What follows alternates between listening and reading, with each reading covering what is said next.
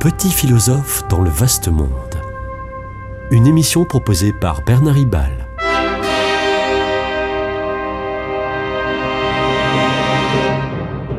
Bernard Ribal, essayiste, agrégé et docteur en philosophie. Par son charisme, le pape François a opéré la semaine dernière au moins trois spectaculaires retournements de situation. Marseille, qui en France et ailleurs faisait figure de, paria avec tous ses crimes dans ses rues, est devenue une mosaïque d'espérance en deux ou trois jours. Ce changement d'image est inouï. Autre bouleversement d'image, les communautés musulmanes ont, en grand nombre, fêté la visite et les appels du pape euh, pour la fraternité. Dans un tout autre registre, les télévisions nous ont montré l'image stupéfiante du président de la République française donnant son bras au pape pour le soutenir réellement dans sa marche sur une assez longue distance. Avec ce pape, tout est possible. Devant cette image improbable d'humanité spontanée, parler d'entorse à la laïcité est stupide. Et puis, euh, il y aurait un autre, un autre, il y avait un autre grand acteur. Je veux parler d'une actrice, la Méditerranée, théâtre de l'histoire de l'Occident. Très curieusement, cette histoire s'est ventilée d'est en ouest. En allant vite, ça commence en Mésopotamie, entre le Tigre et l'Euphrate, avec la civilisation sumérienne. Puis, un peu plus à l'ouest, euh, l'endurante et fastueuse Égypte des pharaons. Encore un petit écart vers l'ouest, mais cette fois-ci plus au nord, la civilisation grecque. À l'ouest de la Grèce, Rome prend son essor, puis, longtemps après, laisse la place aux États-nations de l'Ouest européen, France, Espagne, Angleterre. Et ce glissement vers l'Ouest va se poursuivre. La civilisation phare se situera entre la côte ouest de l'Europe et la côte est de l'Amérique du Nord. Puis, encore un peu plus à l'ouest, entre la Californie, le Japon et la Chine. La Méditerranée, elle, n'a pas bougé, mais elle n'est plus le centre du monde. Outre ces vents civilisationnels, les cultures chrétiennes et musulmanes ont joué au vase communicant. Quand Ferdinand d'Aragon et Isabelle de Castille chassent les Arabes de l'ouest de l'Europe, les Arabes rentrent par l'est pour s'implanter dans les Balkans. Décidément, les courants marins de la Méditerranée ont bien secoué notre histoire et notre culture, et nos cultures. Et comme d'autres grands ports sur cette mer, Marseille récapitule bien ces mélanges de l'histoire tels que les acculturations gréco-latines et judéo-chrétiennes.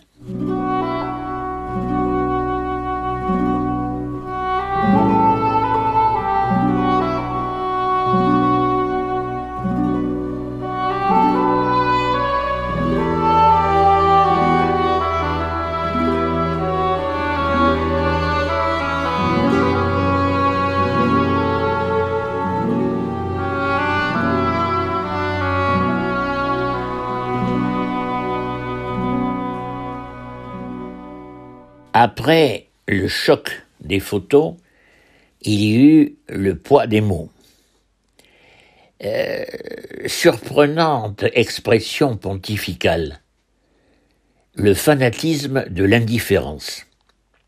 A priori, a priori les, les mots fanatisme et indifférence euh, ne vont pas ensemble.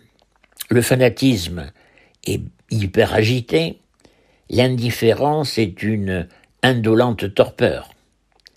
C'est ce télescopage sémantique qui exprime pourtant très bien ce que veut dire le pape avec force. Un peu comme si le pape avait dit, quant à notre silence devant les, naufragés du désespoir, euh, qu'il était, qu'il était ce silence un silence assourdissant. Mais euh, c'est encore pire. Nous savons ce qui se passe en Méditerranée. Nous savons que des milliers de migrants à bord d'embarcations de fortune prennent tous les risques de la noyade et d'ailleurs et d'ailleurs se noient en grand nombre. Nous le savons. Nous savons que à côté des associations courageuses et maltraitées pourtant, euh, les États démocratiques, nos États démocratiques, eux, ne portent qu'exceptionnellement secours aux, migrants en mer. Nous laissons, nous laissons faire, nous ne disons rien. Indifférence, mais complicité fanatique de non-assistance à personne en danger. Ça fait penser à tous ceux qui connaissaient en 1942 le sort des Juifs mais qui ne disait rien. Fanatisme de la lâcheté. Euh, je m'y mets dedans. Aucune vraie compassion. Il est vrai que submergés par des informations quotidiennes catastrophiques, nous devenons, nous devenons blasés. En revanche, le problème des migrants naufragés n'est pas seulement de notre responsabilité.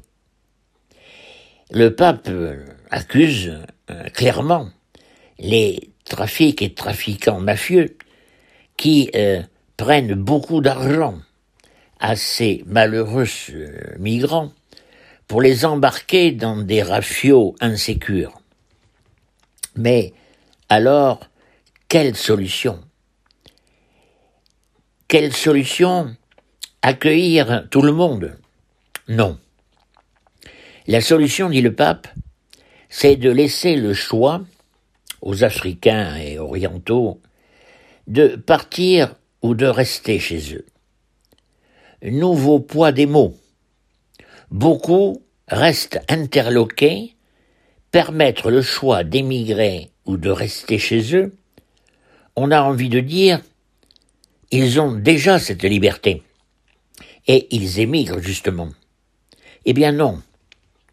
Ceux qui émigrent aujourd'hui sont contraints d'émigrer. Ils n'ont pas le choix. Sinon, c'est la misère et peut-être la mort à perpétuité, la misère à perpétuité et peut-être la mort euh, pour eux et, pour les leurs. Donc, euh, il faut aider l'Afrique à se développer et se pacifier pour que les Africains et la possibilité de rester chez eux. Mais reconnaissons que c'est déjà fait depuis longtemps. L'Europe fait de gros efforts pour le développement de l'Afrique. Du coup, du coup, euh, euh, des, des, autochtones nous reprochent euh, un paternalisme soi-disant néocolonialiste. Et puis surtout, il y a la corruption fléau majeur de l'Afrique. À voir les euh, réactions actuelles du Niger, qui nous rejette au profit des Russes et des pires, les Russes du groupe de brigands Wagner. Le pape n'en parle pas, mais il le sait.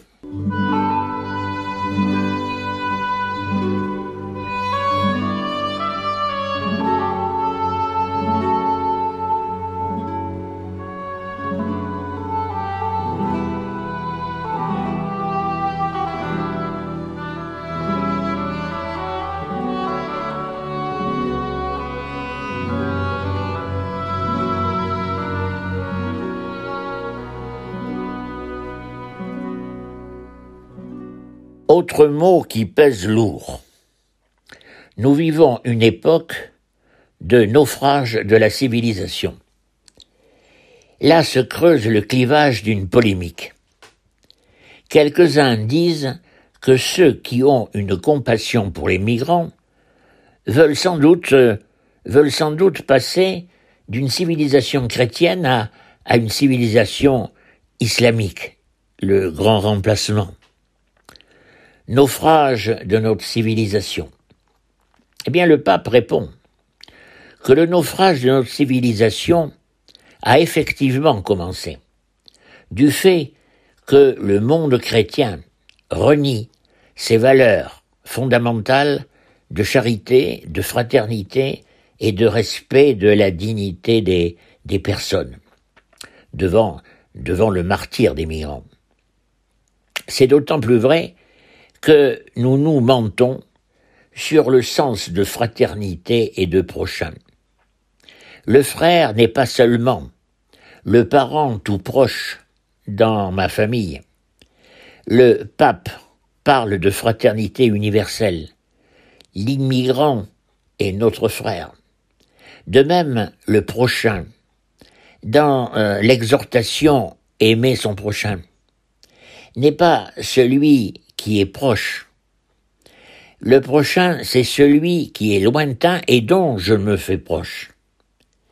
Tout le monde connaît plus ou moins la parabole du bon samaritain. J'ai longtemps cru que le prochain de la parabole était la victime blessée au bord du chemin. Pour le Christ, non. Le prochain est le bon samaritain, un étranger, loin de la fratrie du blessé, mais qui s'est fait proche de la victime. Aujourd'hui, c'est à nous de nous faire proches, c'est-à-dire proches des hommes et femmes du bout du monde, qui viennent nous demander de les intégrer à l'Europe. Il est vrai il est vrai, sans se douter qu'ils peuvent trouver chez nous pire que chez eux. Quel héritage allons-nous laisser aux générations suivantes? Les livres d'histoire diront qu'on a laissé se noyer des milliers d'êtres humains qui frappaient à notre porte alors que nous faisons partie des pays les plus riches du monde. Un pays très riche, la France, les Français, épargnent beaucoup. Et cependant, la dette de la France est égale à toutes les richesses créées en un an. Qui remboursera? Peut-être les générations de ceux nés après l'an 2000. Nouveau triste héritage. Sans compter que nous sommes bien partis pour laisser une terre brûlée à nos enfants.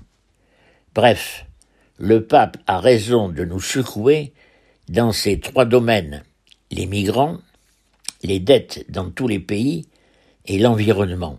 Il ajoute les inégalités. Cependant, cependant, il ne s'agit pas de sombrer dans la déprime.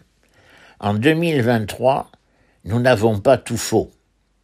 L'Union européenne, construite sans guerre, dépasse ses difficultés et veille à un espace de paix intérieure et de prospérité jamais atteint dans les siècles passés.